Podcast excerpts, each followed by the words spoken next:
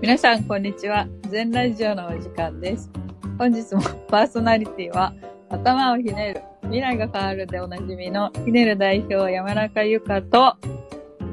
株式会社ゼンテック、ズッキーこと鈴木です。はい。このラジオは愛媛県西条市に移住して、それぞれ起業した2人が世の中のあれこれをゆるく話す番組です。はい。あ、なんでだから、 なんでだからちょっと半笑いやねんと。あ笑いじゃないし。いやいや、ちょっと笑ってるよ。笑ってる。間違いなく笑真面目にお願いします。う。真面目にや、真面目に、真面目にやる番組なの照れないで。照れないで。照れないでね。そうそう、照れてる。そう。ちょっと照れが入ってちょっと照れ入ってる、確かに。る。はい。もうそこは慣れていこう。もう3回目やねんから、3回目。慣れていこうん。う。確かに。まさか今回も笑うとは。まあね、ちょっと一つの山である、こう、第3回を、はないん。となんとか放送できるように。はい。はい。ね。まず3回はやろうっていうことを目指してやってきたんで。はい。つい目標達成。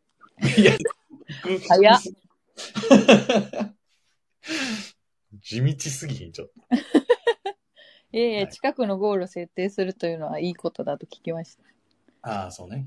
うんマラソンとかでもそうやからね。あそこの電柱までとか、そうそうそう。いや、ほんと、マラソン。そういうので、こう、なんとか頑張るっていう。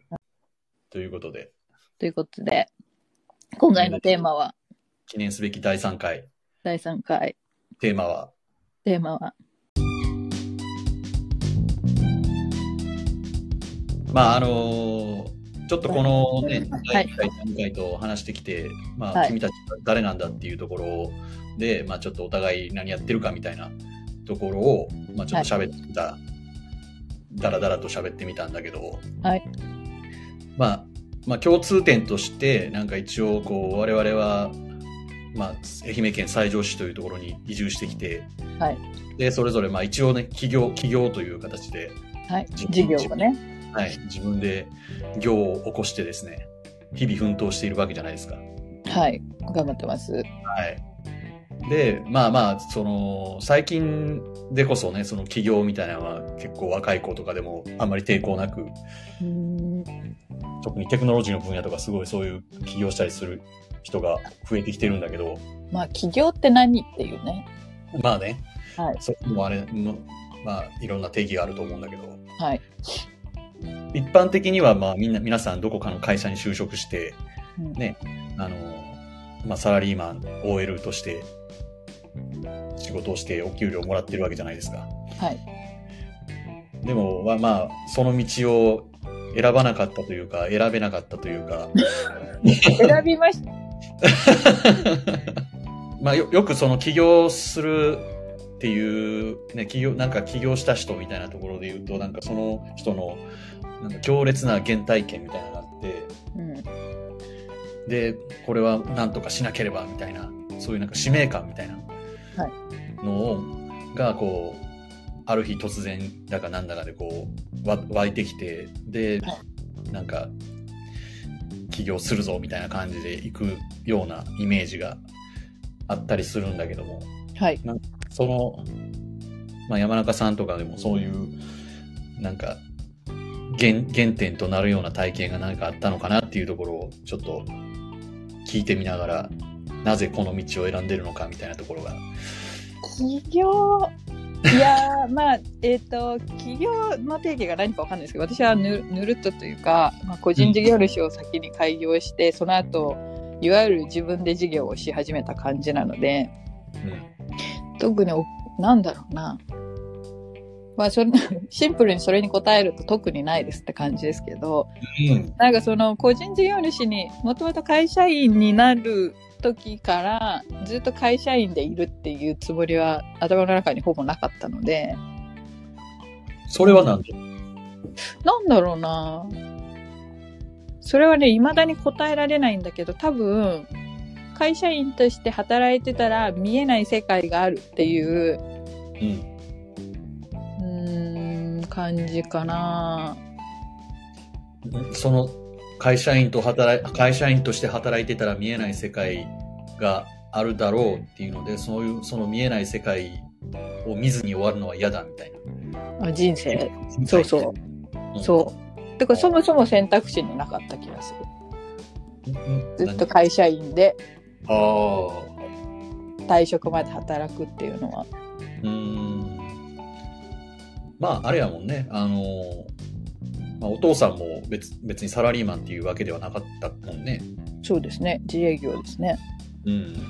だからあんまりそのサラリーマンっていうまあ何こう会社勤めするっていうようなイメージ自体がそもそも持ってなかったみたいな感じなのかなそうかもまあ一応母親は会社員でしたけどなんて言うんだろうななんですかねうんまあやりたい なんて言うんだろうやりたいことをやるために生きてるわけじゃないですかいやちょっと語弊があるなうんだからそのためにノウハウ、まあ、会社員になったのはそこで面白い経験ができるだろうと思ったから会社員を選んだんだけどうんっていう感じですかね。なるほどだからフリーランスで業務委託をもらって仕事してるのと自分で事業をするのはもう大きく違うっていううんのはすごい実感としてあります。うんもしフリーランスで、えっと、月額でその企画とか受けて働いてた時は全然サラリーマンの延長みたいな時間だけちょっと融通が利くでもこのままそうやって企画こういう案件の企画書を作ろうっていう枠が決められた中でその中で働くんだったら会社の方が会社組織に一スタッフとして属している方がもっと大きいことできるなと思って。うんうんうんうんうんうんうんうんうん、だからフリーランスで業務受託をし続けるのはこれまた違うなという気づきが多分あったおお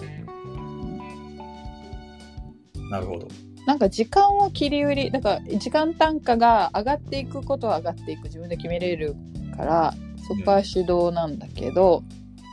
結局その時間あたりいくらみたいな換算だったりするじゃないですか積算の仕方とかも、うんだからそういうことじゃないっていううんだから1が5倍になるのかうん自分の時間単価が1が何百倍になるのかみたいな世界の差なのかなと思ってます。会社員もその、なんていう緩やかだけど上がるのはでも時間単価が結局上がっていくっていう話じゃないですか自分の有限な時間の中でうんこうそれはなんか違うなと思ったりしますうんうん1個の1個の指標切り口とって。あーなるほどじゃあもうそもそも別にその起業するぞみたいなはい話よりもまあもともとそのサラリーマンをずっとやるつもりもなくってただまあサラリーマンでもねちょっと勉強になるかなと思ってちょっとやってみましたみたいな思ったより楽しかったけど思ったよりそうもともとさからサラリーマンにすらなる気がなくてインドの設計事務所に就職しようと思ってたんですよ、インド好きやね君たち本当は君たちいやいやいやまあいやねちょっと縁がありますよね我が兄弟そうなんですけど今はまあねインドねインド行かなくてよかったかもしれないけど今思うと その時ねちょうど私がその就職した会社唯一私が多分行きたいと思ってた会社になんかご縁があって結局そのままずるずるっと5年間働いたんですけどうんうんそんな感じ、私の人生、ノープラン。はい 大丈夫かなこれこんなことラジオで喋って。 はい。あなんかキャッチコピーみたいなのできたけどずそうなんて言ったか忘れちゃった。 この感じ私の人生ノープラン今一生懸命計画してるから。このままじゃいかん。そうやね。だからそっからそのフリーランスみたいな、こう、スタイルをやめて、はいまあ自分で、いよいよなんか、業を、事業を起こすというところに、まあ、チャレンジし始めたんが、そのメンマチョとかっていうところの話になる。そうですね、確かに。うん。うそこから、怒涛の日々が、みたいな。ん。うん、なんかあれなのかな自分の、自分の持ってるリソース以外を動かすのがなんか分岐点なのかな。なんか設備だったり、まあ、スタッフさんだったり、が代わりに動いてくれるわけじゃないですか。うんうん。そういうことなのかな今私がなんとなく違うと思ってるのはああ、だからその、時給換算じゃないっていう話やんな。だからなうん時給か、時給、自分の時間を切り売りして何か価値を作っているわけではなくてっていう。うんうんうんううんまあ、仕組みというか、なんやろうね。んうんうん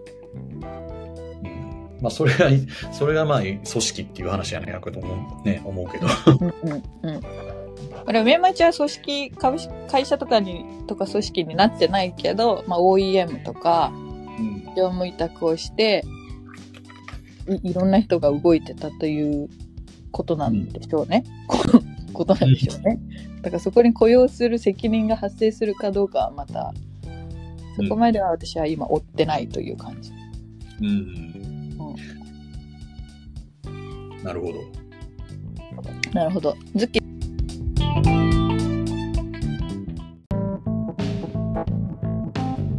ーさん会社員。んズッキーさん会社員やったことありますっけ半笑いで聞いちゃった。はい、あ、あり、ありますよ。 あります。嘘え、あの、なんかスタートアップえ、どこですかスタートアップ、どこ、どこって言っても、大阪の、まあ、ベンチャー企業みたいな。そうそうそうそう。あ、ベンチャー企業ね。ああれが会社員だったんですね。あれが会社員ってと、いや、一応会社ですからね。そっか。一応、朝の地下鉄の満員電車に乗ってスーツ着て行ってまズしッたキーさよんがはい、ネクタイして。面白い。面白いってない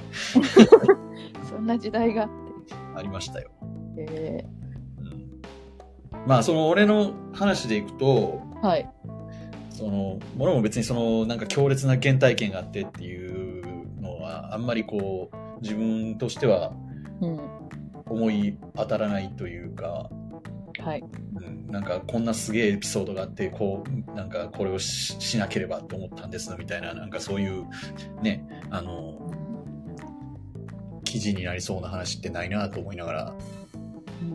うんうん、ただそのまあ何なんでかなっていうところを考えるとなんかその原点的なのはやっぱりなんかこう、違和感みたいなうんものがずっとあってもう世界に対して社会に対してそういや社会に対してっていうそんな大層なところまあなんてそこ今はまあそういうのもちょっとある感じるけど別に最初の頃はそういう大層な話でもなくて、はいまあ一番のその、まあ原、まあ原体験というか、まあその原点的なところで言うと、やっぱりこう小学校、中学校と俺は日本にいなかったやん。ペルーにねはい。南米のペルーというところに7年ほど中学校、あ、小学校の2年から中学校の2年の終わりまで住んでたんだけど、はい。まあまあ、こう、なんていうの大事な時期やん。小学校の低学年から中学校過の。単な時期ってやつですねまあまあ基本的ななんかこう人格が形成されるそうなところやんかうんうんうんまあそこでまあそのちょっと日本ではないところで住んでいてでもまあ一応日本人学校とかに行ってたので、はいその日本人コミュニティみたいなのもあってペルーの、はいでそこでまあ日本人の、まあ、人たちと別にこう普段はまあもちろんうちの親も日本人だし、もあったんだけどでもやっぱりこうそのペルー人の友達もおったりとかはいもう、まあ、ペルーの街、ね、いろんなところ行ったりとかっていうのをしてたので、まあ、そういう経験ってやっぱりこう、ね、普通の日本にずっと住んでた人たちとはまあ違うのかなっていうのはうんあるんだけど、でもその当時もうね、小学校2年からそこにおるおるから、はいもう言ったらそれが当たり前みたいなうん状態で、で、んで、中学校の3年になるときに、まあ、日本に帰ってきて、で、日本の中学校にこう、転入みたいにして、はいで、なんかこう、ね、あの、新学期の時にこう、転入生、ペルー言うてペルーから来ました、鈴木です。めっちゃざわつくっていうね、みんなペルーって何みたいなな、なんなんだから今、今でこそまだペルーってこう、マチュピチュやったりとか、ナスカの地上絵とかで、あーはいまあみんななんとなく聞いたことあるみたいなのになるやんか。うんうでも、その何十年も前の話やから、んうんそんな、そうしかもそのね、大阪の、まあ、片田舎の中学校高、い中なんですかまあ、高槻、高槻っていうところです。はい。まあ、そこの中学生にしてみたら、いきなりなんかペルーから来ましたみたいなやつが来る、来て、 なんやねんこいつってなるわけですよ。うん。そしてついたあだ名がペルーっていうね、暗色中学校時代ずっとペルーって呼ばれるっていう。へえそれ何どうなんですかムカつくんですか俺ペルーじゃねえしみたいないや、なんかだからその当時の記憶自体はそんなあんまりないんやけど、うーんでもその時にだからすごくそのなんあのちょうど我々の時代は校内校内暴力とかが真っ盛りでへえここにあの校舎の窓ガラス割れてたりとかああなるほどで、まあ、いわゆる番長みたいなやつがおったりとかはいはいはいヤンキーみたいな人たちがいてうんで変な髪の毛の色して変な形の制服を着てる人たちがいっぱいいるわけですよ。 はい いや、ま、マジでなんかそうなんだボンタンや、ボンタンや、ドカンや、長蘭や、短蘭や、みたいなね。へえで、まあ、近所のあの、団地行って、なんか、原付きの鍵壊して乗り回したりしてたりするわけですよ。なるほどなるほどうん。で、ちょっと意味がわからんわけよ ね。俺はなぜそんなことをするのうそえうペルーペルーまあペルーってかペペルーもうん。そういうのありませんあのーいや、一応に、日本人学校っていう、まあ、学校があって、で、はいまあ、小学校と中学校がまあ一緒になっていて、はいで、まあ、全校生徒で100人ぐらいっていううんうで、まあ、1学年もちろん1クラスしかなくってんはいで、まあ、し小学校の頃とかねまだちょっと人数多くて20人とかちょっとぐらいはおったりするんだけどうん中学校とかなってくるとやっぱりみんなこう帰っていくから、まあ、10人1 2 3人とかそんなぐらいのクラスやからそこでうんうん引っ張ったところでみたいな。うんうんうんでそんなその日本人のコミュニティでそんななんかこう何こう差別化みたいなししてもはいいやもうそもそももう我々が我々がすごいマイノリティだからってこと我々が違うカテゴリーとして、まあ、ペルーに住んでるわけで、は外外国人としての、まあ、一応アイデンティティみたいなのがあるわうんけでもなんかその外街に歩いてたらそのペルー人からなんかあのチーノチーノって言われてチーノなんだジャパニーズそうそうチーノ、まあ、へえ弁護で中国人っていうお い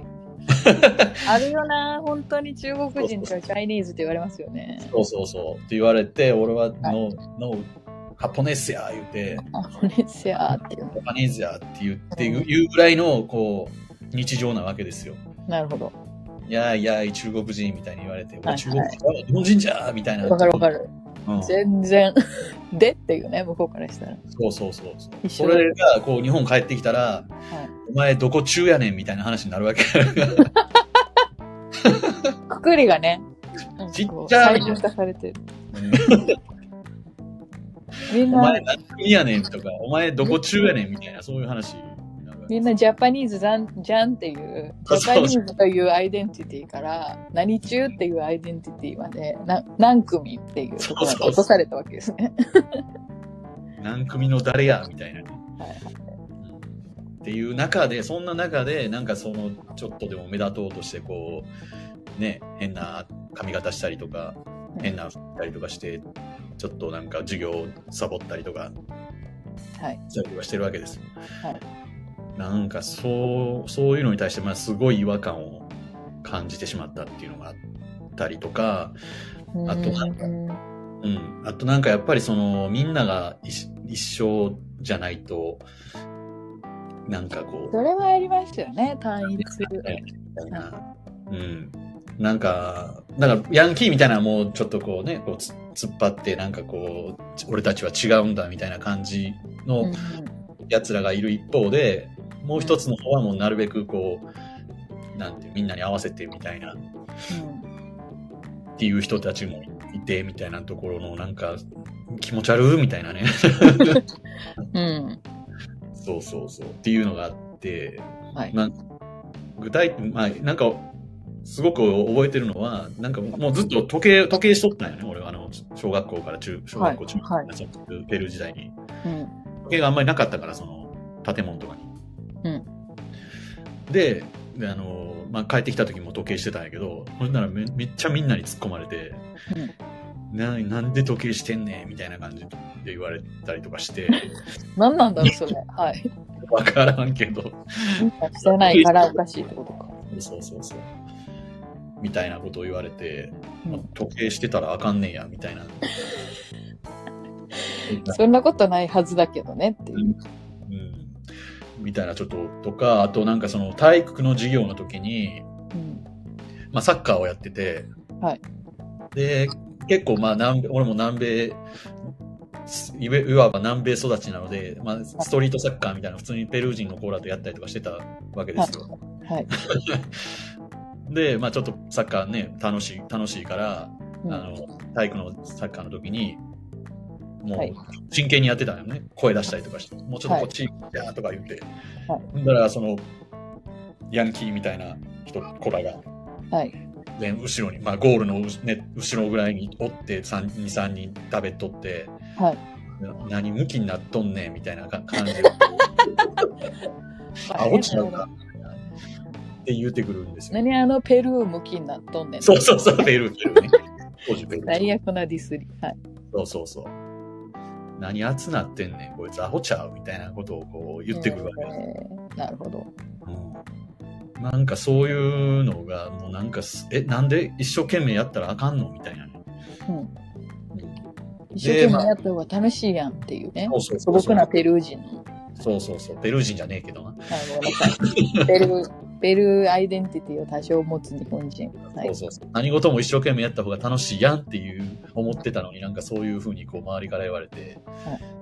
でも俺もなんかやっぱりそこで、いや何言ってんねん、もうみんなで一生懸命やった方が楽しいやんみたいなことを強く言える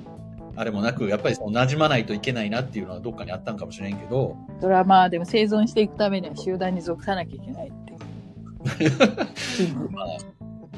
ね、あの、一般的に言えばそういうことになるのかもしれんけど。 だからそれで俺もなんとなくこう周りに合わせてしまうような、こう、っていうのこう性性格みたいになってしまったっていうところが、あってうんへえ、そうなんだ。なるほど。はいだだからその時からなんかちょっともやもやっとしたなんか、なんか、居心地悪いというか気持ち悪いなみたいな違和感っていうのがず、まあ、そこその頃から芽生えた感じはするなと。で最初はだからそういうなんかこう中学校というかね、まあ、そのククラスの中の違和感みたいなところがあったんだけどはい。それが、まあ、だんだんだんだんこう、大きくなっていく上に、う大きくなっていくと、こう、いや、学校だけの問題でもないよな、みたいな感じになってったりとか、うんいや、そもそもなんか、日本自体もちょっとなんか、おかしいよな、みたいな感じ 感じになっていって、いや、待てよ、その日本じゃなくて、そもそもなんか、 世界おかしい。そうあの、この仕組みがおかしいんじゃねえか、みたいな。社会世、の中社で会の仕組みがちょっとおかしいんじゃないか、みたいな。もやっていってそうでじゃあそもそもこの社会の仕組みってどういう風なものなのかみたいなのに興味が湧くようになってっていうう それで哲学科に行ったんですね。社会学です社会学部ですい社会学ね。失礼しましや、まあ社会学部はまああの実はたまたまやってんけどた。あ、そうなのそうそう別に行こうと思って行ったわけではないんだけど、いたまたま受かったのが社会学部やったっていうだけの話ででもまあ行って本当にそういうね自分がモヤモヤしてるのを社会に対してのなんかなんていうのこう違和感みたいなのを感じてたからこれはなんでなんだろうっていうのを、まあそういうことをなんか、まあ、社会の仕組みみたいなのを勉強する学問があるっていうことを知ってあ面白いなと思って結構真剣に勉強したよ。うん勉強したよっていう。出てましたよ。 で、まあその時に一応まあなんかもっとしその社会学みたいなのを勉強したいなと思って、はい。で、まあ大学院行ったりとかはいしたんだけど、でも、あーまあそこまで俺もその学問的に優秀ではなかったっていう 部分もあって残念ながら。残念ながらまあお同じ残念かどうかね。えそれが残念かどうかはね、さておき。同期のやつでめちゃくちゃ優秀なやつがおったからそいつと話しとったらいつもなんかわこいつすげえなっていういやでも俺ちょっとうんこんこんなんは無理やなっていうのをねこう思い知らされた部分があってえ、それは研究、研究的なってことですか一般科目とかではなく。あ研究研究的なああ、そうか、そうまあかセ。ンスというかうんなるほどはいうんそうそうそう。で、まあちょっとし、ね、しかもその社会学って言って、社会についていろんな勉強してるんだけど、そもそも社会に出たこともねえし、みたいな。ああ、それもう学校の先生あるあるじゃないですか。そうそうそう。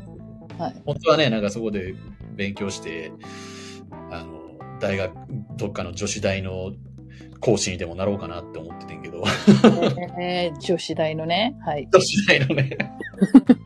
まあ、はい、一回、一え回ー、はい。先生みたいな 感じ。もう、なんどういうモチベーションいやまあそ れまあそそこでまあちょっとこのいやそもそも社会のことをもっと知らんとリアルに知らんとあかんなうんうんうんで遅れ遅ればせながらこう社会に出る決心をしたというはいはい。わかりました。私も大学院行きましたけど、結局この学問が何につながるんだっけみたいな、すごい実務の世界に興味を持ちますよね。うんうんうんいやそもそもその社会ってもっとどういう仕組みでリアルに動いてるのかなみたいなのをうん。知りたいなという気持ちとまあまあやっぱりね学問としてはちょっと自分はやっぱ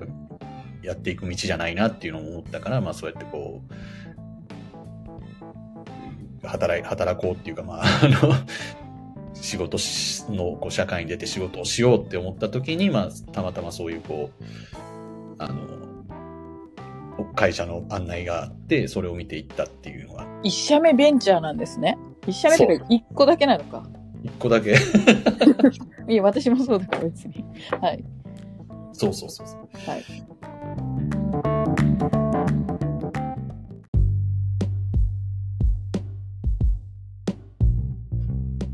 で、うん。で、そこで、まあ、もともとその、なんてこうコン、コンピューターとか、そのプログラミングとかをずっと自分でやってたっていうのがあったので、で、はいまあ、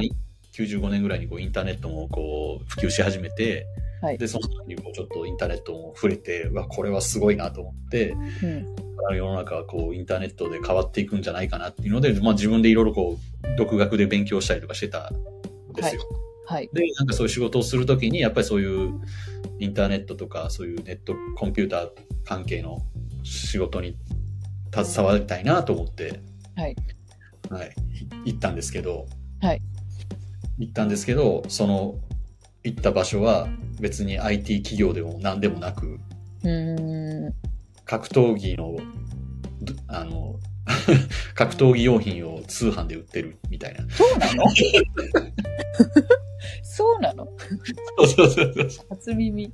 い。そうなんですよ。そうなんですね。はい。そう、そこで、その、EC ショップの、格闘技用品の EC ショップの立ち上げみたいなのをやってた。うーん。うん。あの、なんていうの、ボクシンググローブとか、あの、スタンディングバッグって言って、あの、サンドバッグじゃなくて、あの、吊り下げるやつじゃなくて、こ、いう据え置き型のみたいな、うーん。うんそんなのを、あとなんかあの、本当にバーベルみたいなの持ち上げたりするような、はいうん、そんなのを、まあ、中国で安く作って、まあ、日本で売っうんわかりやすいビジネスモデル。そうそうそう、それの EC サイトみたいなのをはい立ち上げる。う立ち上げる、まあ、まあ、親会社みたいなのがあって、それのまあ子会社みたいなところに、こう、働かせてもらうようになったっていう。親会社の子が、まあいいや、細かいとこは、そうなんです ね。はい。そうそうそう。で、まあ、ただそれが、まあ、あの、ちょっと紆余曲折あって、親会社と一緒になって、で、うん。その親会社がやってた事業がすごくこう、き軌道に乗り始めたので、もうそれに一本化してやっていこうっていうことで、うーん。まあ、そ、そこのやってた事業が、まあ、実際のその複合レジャー施設みたいなのを、こう、店舗を運営する。はいうん。事業をやっていたんだけども、はい。まあ、そこにこう、一緒になって、で、それの、まあ、はいオンライン部門みたいなのをこう立ち上げるみたいなことを、うん今度はうなったっていう、んうんうんっていうところですね。まあ、はいまあでもやっぱりその、だから結局、俺もその、いずっといや違和感みたいなもやもや持ちながら、やっぱりそうやってこう、なんていうか、まあ学校によってもあんまりこう、馴染めてないし、みたいな。でやなんかサラリーマンみたいなのもちょっと、うん向いてないな、みたいなところがあって、ただ、なんか自分でやるしかないなっていうのをこううす、ぼんやり考えてたところで、はいうん。でも今自分がなんかやろうと思ってもね、なそもそもあまりにも何もものを知らないから、うんもうちょっとやっぱりこうちゃんとね、実践的に勉強した方がいいなっていうので、じゃあそれやったらなんかベンチャー的なところで入ってその中でややる方がいろんな勉強ができるんじゃないかなっていうので、こう、はいそこに行ってっていう。うんうんうん。でもまあ実際にそこに行って本当に良かったな。いろんなことが勉強できたし。うんうん。うん、なんか、その、理念、理念とかね。ビジョンミッションみたいなやつミッションビジョンみたいなや謝税、謝税とかね。つねそれ謝税、謝税知らんの知らないですええ 一一つつ、単語何々、我々は何々の何々で、何々するとか、なんかそういうのを、え一つそれ謝罪まうん。会社、会社で、まあ、会社の従業員が持つべき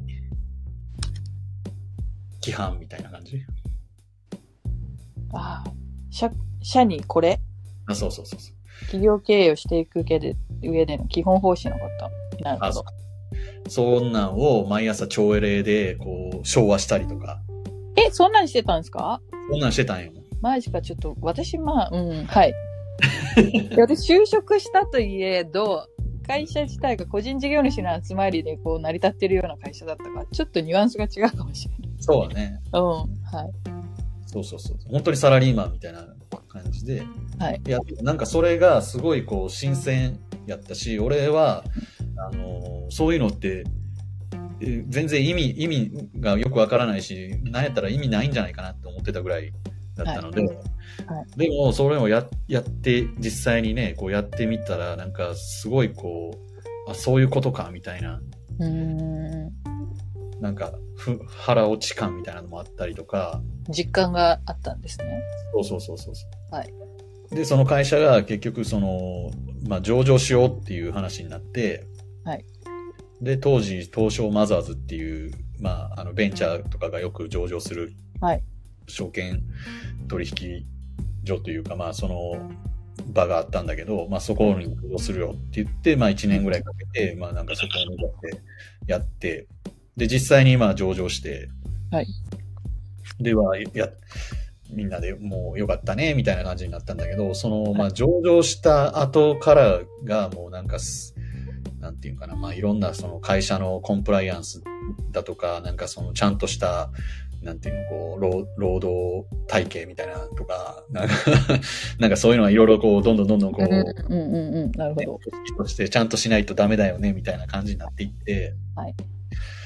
でなんか一番もうあダメだこりゃって思ったんがなんかその、まあ、どんどん人が増えてきてで、まあ、チームチームができてきてでそのチームのリーダーみたいなのがいてとかって、はいそういうふうにこう階層みたいになってった時に、はいなんかその入っ、まあ、さ新しく最近入ってきたような人がなんかその上司のなんか悪口というか文句みたいなことを愚痴みたいなことを言ってるのを聞いてもうなんか、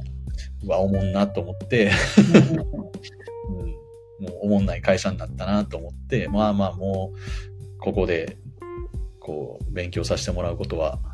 ないかなと思ってもうじゃあ潮時だなと思って辞めたっていう。 なるほどうん私はなんかその今今思い出したけどなんかそういう文句言ってるんだったら自分でやればいいじゃんみたいな思っちゃうからサラリーマンのサラリーマンでくくるとまた怒られるけど飲み屋とかで横でサラリーマンのおじさんたちがもうずっと愚痴言ってるみたいなその人生楽しいのかなってすごい思ってた記憶はあります学生の頃とか、じゃあ自分のればいいじゃんみたいなうん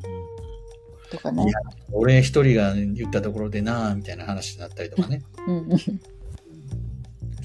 まあそれはねそうそういうこともあるかもしれないけど一人じゃ何も変わらないっていううんでも少なくとも愚痴言ってるよりはうん生産性があるんじゃないかなみたいなうんでももしかしたらお、まあ今、今思えばなんか、そのなんか愚痴言ってる奴らがおってしょうもないなって思ったからやめたというよりも、なんか自分もそういうしょうもない人間にこのままいったらなってしまうんじゃないかなっていう。おーなるほどいや、それこそだからね、山口さん言ったみたいになんか、そんな文句言うんやったら、やったらいいやん、みたいな話の中で、いや、でも、これがこれであれやから、みたいなことをね、言う、言う出す自分になってしまう、じゃないかなっていうのもちょっと嫌だったんかもしれないね。ななんかそうなんか私も近いところがあって紙一重な気がするけどもっとこうすればいいのにみたいなのを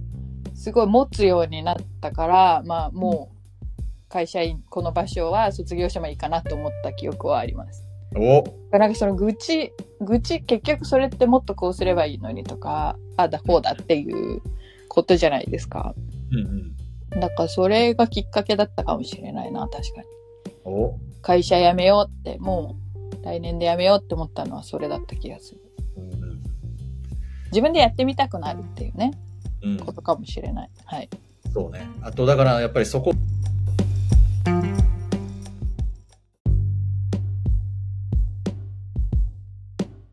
あまあ、企業、企業に至るストーリー的な非。常に至るストーリーを、ううんんうそうと、まあ、その起業するモチベーションみたいな、な何を、何を、こう、モチベーションにしてそういうことをしようと思ってるのか、みたいな。んうんところをね、まあ、そんなだから、普通言われ普通に言われてるのは原体験、強力な原体験があって、これだって言って、そこのこう目標がバシッと決まって、じゃあこれのためにやるぞ、みたいな感じでやってきたわけではないなっていう、うんうんうんまあ山中さんもそうやったみたい。なんかそう強烈な原体験がもてはやされてもてはやされすぎてる気がするけど、 ああそんまなあこサとク、もないよねサクセスストーリーとしてはね、わかりやすいよね。面白いしまあでも自分の方がこうこうなったらいいのになっていうそれこそ違和感みたいなところがないと出発にはならない気がしますけどね。ああ、そうそうそうそううそう。ん、だからまあ俺の原点としてはその違和感みたいなのがあってその違和感の元をたどるとまあ小学校中学校時代の経験とまあ日本に帰ってきてからの強力な うん周りとのギャップみたいなところペルー何頑張っとんねんっていうやつね。 そう言いたいんだけど昔は言うて。 そう。ペルーって言うけど、ペルーだと思ってますからね、私、今の出る出るんですね。ペルーです。まだうちでもはい。そうそう。だからまあ今ふ今振り返って今にして思えば、はいなんかやっぱりその違和感を感じ始めた時になんかこのままじゃ嫌やなみたいなんでこう動き始めたみたいな。でもその違和感のなんかなんていうの対象というかそういうのが別にこうはっきりあるわけでもなくてこれがこれが嫌だみたいな話じゃなくてなんとなくなんかこう空気として嫌な感嫌な感じというか。うーん。なんかちょっと話あれだけど、前の勤めてた会社の社長になんで起業してか会社作ったんですかって聞いたら、なんか嫌なものを弾いてったら結局か会社やることになったみたいなこと言ってました。おお。これは違うな、これは違うなっていろいろやってみてうって言ってました。んうん。うん以上です、現場から は。それ以上。まあなんか、積極的消去法みたいな感じやねうん。素直に生きてたらそうなったみたいなああ、なんかかっこいいやん。俺もそういう。そうで言い方。ね。なんとなくで起業したよりはこう素直に生きてたら結局自分で事業をする羽目になったみたいなああ、そうね。ことにしていきましょうか。まあ、でも、でも一応なんかやっぱり俺はその、ね、こう、社会に対しての何かこう、この仕組みみたいなのが、なんかちょっとおかしいんじゃねえかみたいな気持ちはどっかにあるから、ああもちろん、まあうん、その社長もそういうのなかったわけじゃなくてこう提示したいこううん自分を表現したいみたいなことはあったんだと思うけどなんか個人的に嫌嫌なことはしたくないみたいな話ではないやん、別に。ああそうそうですねうんそれやったらなんか単純になんかね自分が好きなことだけやってるみたいな感じになるので、はいうんそうまあもちろんそのね社長さんもそういう意味ではないとは思うんやけど、はいなんはかい社会性を持つかどうかみたいな、うんなんていうの自分が本当に好きに生きたいだけだったら別に事業にする必要なんてないじゃないですかうんうんホモ・サピエンス的にはだって動物は食べて寝てうんななんかしてれば生きていけるだけだけどうんうんなんかその社会社会性がないと事業にならないですよねめちゃくちゃ普通なこと言ってる私もしかして すごい考えながら言ってる風でめちゃくちゃ普通いやいやいや、だから、それはぐるっと回ってきて、けはい結論としては、なんかすごい凡庸な結論になるっていうことよくある。 ここまでの1時間何やったんやみたいなねことにね今なりそうだった結論だけ聞いたら、ものすごい当たり前やん、みたいな。知ってるわっていうやつねいや、そのプロセスが大事なんだってね。あそうそうそう学びですから人生は考えて考えて、いろいろしね、こう試行錯誤して、で、たどり着いたら、なんかスタート地点じゃんみたいな。 うーんおかよみたいな。うん面白いですけどねプロセスそうそうそうそう。いや、それはすごく大事だと思うけどね。はいうん。結構しんどいこともあるけどね、じゃあ、第1部ということで、第一部はい、はい、な無理やりちょっと、あの、時代第第4回。エピソードね エピソード4は我々の起業までの道のりを、はい。はい、後編ということで、 そうだね。はい、今回はお楽しみエにピ。ソード3は